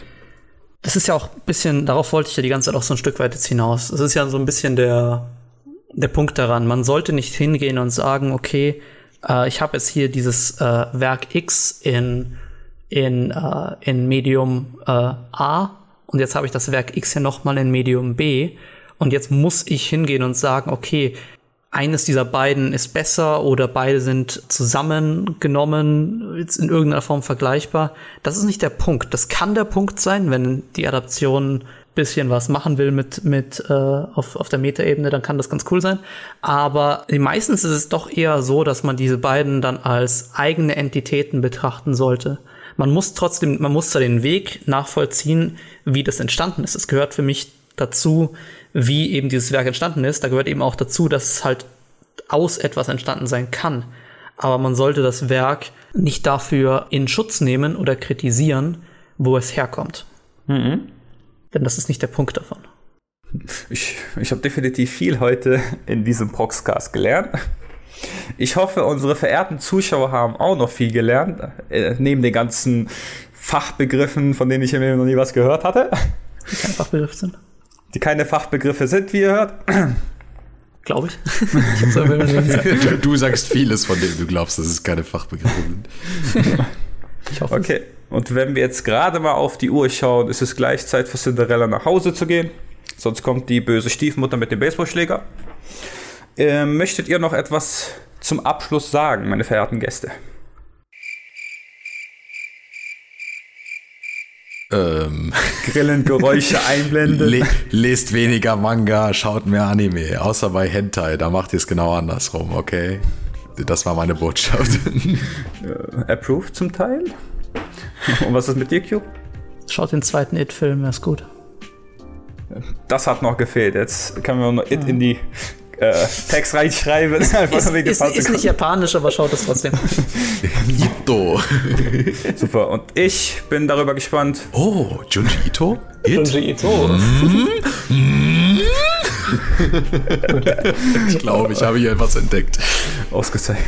Und ich bin darüber gespannt, was für Werke ihr als gute, in Anführungszeichen für euch gute Adaptionen seht, auch wenn sie nicht wirklich treu sind. Ähm, schreibt es mal gerne in die Kommentare. Cube und Alex. Gerade wenn äh, sie nicht treu sind. Ja, gerade wenn sie nicht treu sind. Tarsets und Cube sind sicherlich gespannt, was eure Meinungen drüber sind. Und dann hoffe ich, dass ihr auch beim nächsten Proxcast mit dabei seid. Da ist dann auch diesmal der gute Firo als Moderator anwesend. Und ich hoffe, wir sehen uns beim nächsten Mal wieder. Bye, bye. Bin eigentlich nicht sonderlich interessiert.